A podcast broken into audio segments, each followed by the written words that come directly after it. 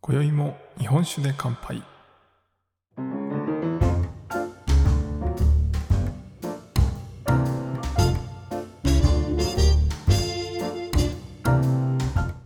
福岡の聞き酒師こと杉玉がお送りする酒林ラジオこの番組では毎回ちょっとだけ日本酒の楽しみ方や銘柄をご紹介しながら日本酒の美味しく楽しい入り口へご案内するための情報をお届けしております今回のテーマは年末だからこそ純米大吟醸を飲んでみるのはいかがお祝いの日本酒です。はい。というわけで皆様いかがお過ごしでしょうか杉玉です。えもう12月も半分過ぎてですね、えー年末ムードというか、もう締め縄とかね、めちゃくちゃあっちこっちで出てきて、もうお正月ムードっていう感じですね。皆様いかがお過ごしでしょうか。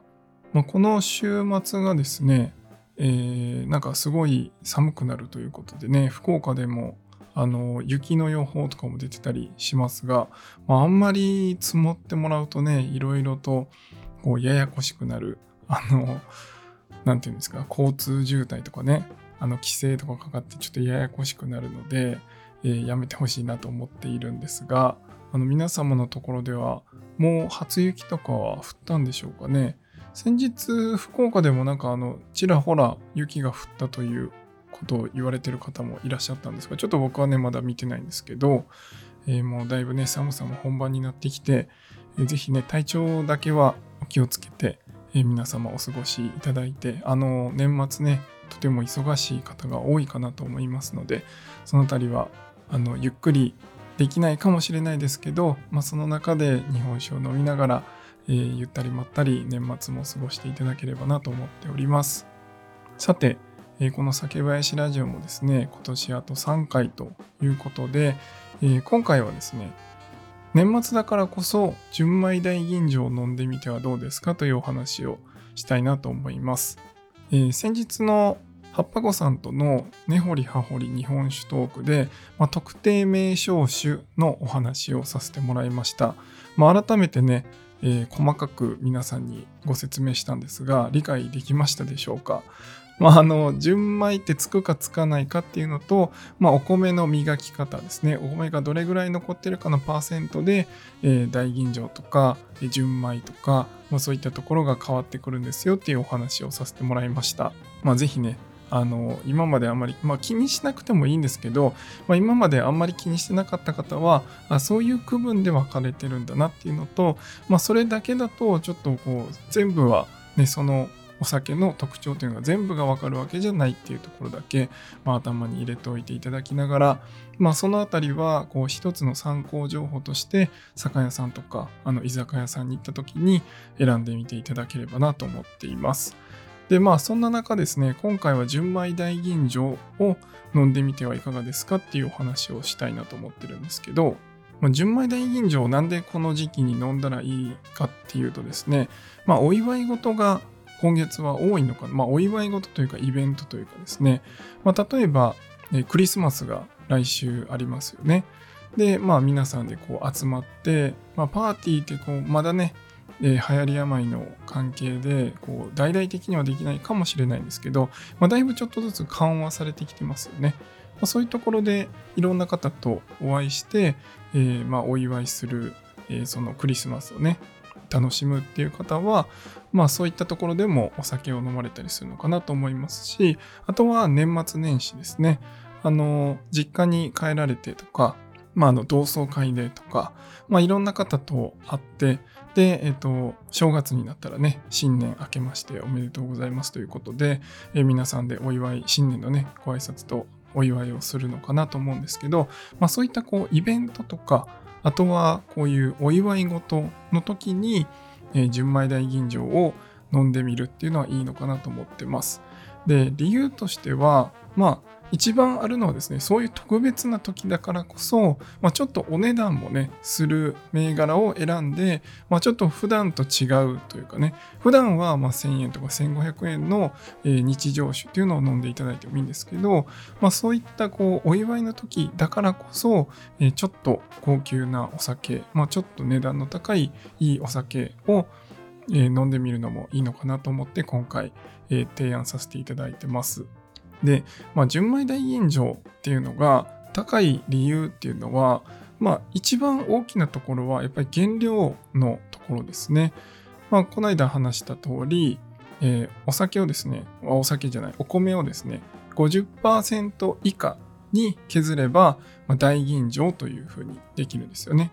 で、えー、しかも、まあ、その中で、えー、醸造アルコールっていうのを入れたりせずに、まあ、そのままの形でですねこういろんなこう技術的にすっきりさせたりとか香りを出したりっていうその醸造アルコールを入れてやる大吟醸とは別で、まあ、そのまま、え、削って発酵してそのままですね出してきたものっていうので純米大吟醸っていうものがあるので、まあ、やっぱり純米大吟醸をちゃんとその出来上がった時にコントロールするっていうのは手間がかかるというか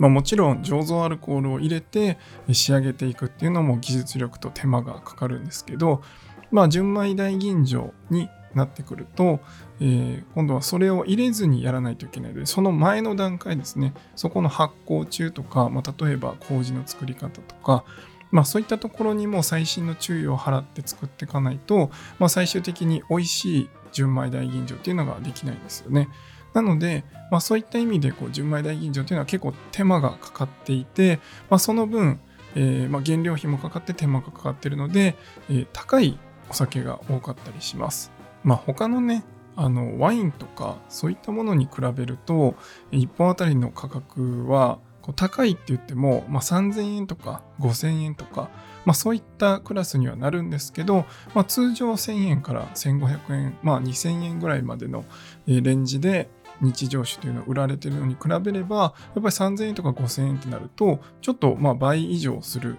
お値段になるので、高いですよね。まあそういったものを、まあ、一人で普段から飲むってなると、やっぱりね、お財布が大変だったりすると思うんですけど、まあそういうお祝いでみんなでワイワイ飲む時とか、えー、お正月にね、えー、特別な時に飲むような、そういった一本という意味では、こういう特別感のある純米大吟醸を飲んでみるのはいいのかなと思っています。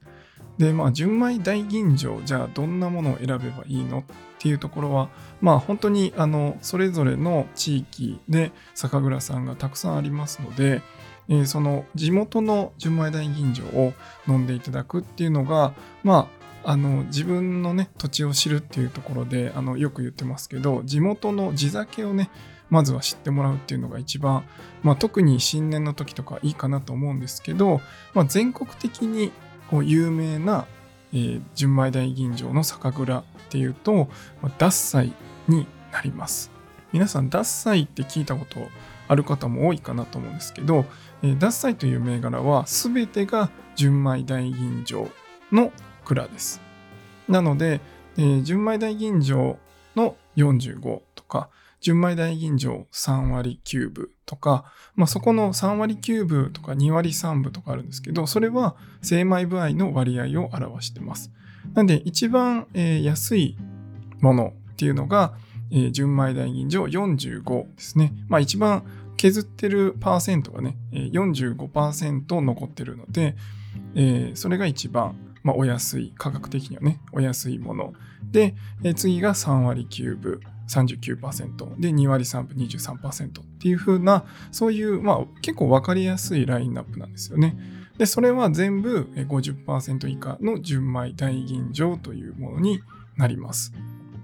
なのでまあこの徹底してえ純米大吟醸をえ本当にこう世界中に同じクオリティでしかも一定の品質以上の美味しさを保ちながら提供してるっていうのがしかもね山口の山奥の小さな酒蔵さんがそれをやってるっていうのがまあすごいっていうところなんですけど、まあ、なんかね結構機械化されててみたいな話でこうなんか工場生産的なそういう文脈で語られたりもするんですけど、まあ、そんなことは全くなくて大量にこのいい品質、一定の品質で供給し続けるってなると、やっぱりいろんなケーキをつけて、で、それでしっかり管理して作ってるっていうことで、まあそういうね、いろんな数値とかデータとかを取られてると思うんですけど、まあそこはね、ちょっとその、手作りじゃないとか機械で作ってるとかそういう意味ではなくて、まあ、そこを一定にするための技術を入れて、まあ、しっかり世界中に届けているというふうに思っていただければいいかなと思います。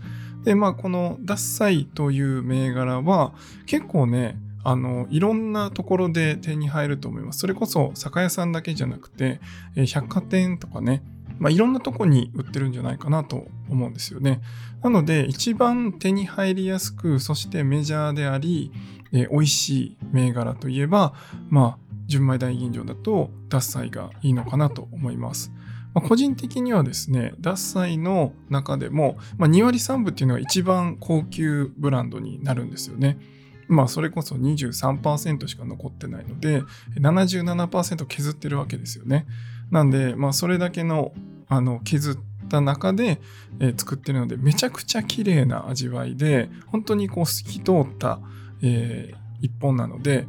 あの、飲んでみれる方は飲んでみていただきたいんですけど、個人的には、あの、45っていう、まあ一番こう、あの、値段的にはね、お手頃なものになるんですけど、まあそれを飲みたいなと思います、いつもね。で、なんでかっていうと、まあ僕は割とこう、ジューシーでフレッシュな銘柄、まあモダンリッチな銘柄が好きなんですよね。そういう僕の好みから言うと、まあちょっとね、こう甘みとかこう味わいがしっかりある方が好きなんですよ。で、2割3分とかだと本当にさっき言ったみたいにめちゃくちゃ綺麗なんですよ。だからめちゃくちゃ綺麗なせいで、まあ逆に言うとですね、こうその僕が欲しい甘みとかそういったものも一切ないというか、まあ、もちろんあるんですよ。奥には甘みあるんですけど、やっぱそこはすっきりしすぎてるなって感じちゃうんですよね。まあ、逆に45だと割とそこのね甘みとかがしっかり残ってたりするのであの僕はこうどれか選んでくださいって言われると45を選ぶなと思います。もちろんね全部飲んだことはあるんですけど、まあ、その中でもやっぱ45が個人的には好きだなと思います。なので、まあ、もしね、えー、飲んだことない方は、まあ、一度、えー、22割3分とかね、も試してみてはいただきたいんですけど、まあ、リーズナブルっていうのもありますし、まあ、その中でも、ま、個人的なおすすめは45から、飲んでいただくのがいいかなと思います。ただ、もしですね、え3つ飲み比べれる環境があった場合、2割3分と3割9分と45が3つとも飲める環境にあったらですね、おすすめは2割3分から飲んでもらうのがいいかなと思います。でもなんでかっていうと、本当にさっき言ったように繊細で綺麗なので、45から飲んじゃうと、多分ね、水みたいになっちゃうんじゃないかなと思うんですよ。2割3分がね。えっと、本来はまあ、45からこう削ってない方からこう飲んでいくのがいいって言われたりするんですけど、まあ、本当にあの、濃さがね、全然違うので、2割3分からいってもらうのがいいかなと思います。はい。まあ、そのあたりをね、もし3つ飲み比べれればというところなんですけど、ぜひ一度試してみていただければなと思います。で、あとはですね、純米大吟醸の酒蔵、純米大吟醸しか出してない酒蔵で有名なのは、えー、立野川という山形のお酒ですね。えー、こちらも純米大吟醸だけに特化した酒蔵さんになります。めちゃくちゃね、こちらも有名で人気な銘柄で、割とこうフルーティーな香りとか、そういったものが多い銘柄です。で、まあ、立野川もね、なかなかこう、お目にかかれなかったりするんですけど、まあ、その人気なんでね。あのー、関東とかだと結構売ってるとこもあるんじゃないかなと思います。ちょっとね、福岡はね、なかなか見れなかったりもするんですけど、まあ、そういったところで、あの、探してみていただいてもいいかなと思います。こちらも、あの、純米大吟醸だけを取り扱われてます。であのその純米大吟醸の中でももう究極といえる、えー、一本を作られてたりするんですけどそれが精米部は1%っていうね、えー、そういうあの巧妙という銘柄を作られています。実はねあの SNS とかでめちゃくちゃこう有名になったというかあの一回ねその出た時にすごいこう湧いてたんですけどこれはあの東北のね、大震災があったと思うんですけど、まあ、そういったところで東北を元気づけるっていうことで、まあ、あの未来に向かってねもっと前に進んでいく。そのためにこう技術をどんどん磨いていくっていう前向きなメッセージを込めて、その1%っていう、まあ、今までなかったものに挑戦するっていう、まあ、そういった思いが込められている一本です。なんで、まあなんか、ただやりたくて1%にしたのではなくて、まあそういった背景があって作られた、えー、精米部合1%のお米を使った一本ということなんですけど、これね、1%にするってもうとんでもなく技術的に難しいんですよね。なんでかっていうと、まあ、割れたり、あとは熱がかかっちゃったりして、ちゃんとこう削れないんですよね。で、この1%にするまでに、この精米してる時間がなんと2ヶ月半です。すごくないですか ?2 ヶ月半ずっとお米をね、まあ機械だと思うんですけど、機械でこう磨き続けて、もう究極に真ん中だけを残すっていう風にね、されているということで、1本、これはですね、さすがにお祝いといえども、なかなか手は出せないと思いますが、1本22万円でございます。はい。ということで、まあこれはね、あの、まあネタというとあれですけど、まあ本当にもう日本酒の中でもうこれしかないみたいなものを1本選ぶんだったら、まあ、これはもう超特別な1本になるかなと思って、まあ、ご紹介してるんですけど、まあ、実はですね SNS のプレゼント企画がこれ出た時にあってですねあの我が家にねあるんですよもうびっくりしましたねあのキャンペーンで当たったんですね。なんで、あの、プレゼントしていただいたんですけど、もうもはやね、いつ飲めばいいのか、あの、全然飲む機会が、あの、来なくてですね、あの冷蔵庫の一番奥の本当にあの品質が変わらないところに置いてるんですけど、まあ、ちょっとね、さらばの記念のイベントとかね、そういったので皆さんと一緒に飲めればなと思います。まあさっき言ったね、そういう背景があるので、まあ、それをかみしめながら皆さんと楽しめるようなそんなイベントができればいいなと思っておりますが、まあそういったところでね、まあ純米大吟醸の中でも、やっぱりそのそれぞれの酒蔵さんによってそういう思いとか、なんでこの純米大吟醸にこだわってるのかとか、まあ、純米大吟醸の銘柄って結構ね、それだけこう手がかかってて、まあその原料費もありますし、手間暇かかってて、値段も高いので、のラベルとかもね、すごいおしゃれというか、おしゃれなだけじゃなくて、こうちょっと高級感のあるものとか、あの外箱がついてたりとか、もうそういった意味でこうプレゼントしたりとか、お祝いの日に持っていくのにぴったりな銘柄が多いかなと思いますので、ぜひこの機会に一度はですね、え年末だからこそ純米大吟醸を飲んでみていただければなと思います。まあ一番手に入りやすいのはダッサイさんの銘柄かなと思いますので試してみていただければなと思います。というわけで今回は以上にしたいと思います。酒ピース、お酒のご縁で人がつながり平和な日常に楽しみを。お相手は酒林ラジオパーソナリティ杉玉がお送りしました。また次回の配信でお会いしましょう。良い夜をお過ごしください。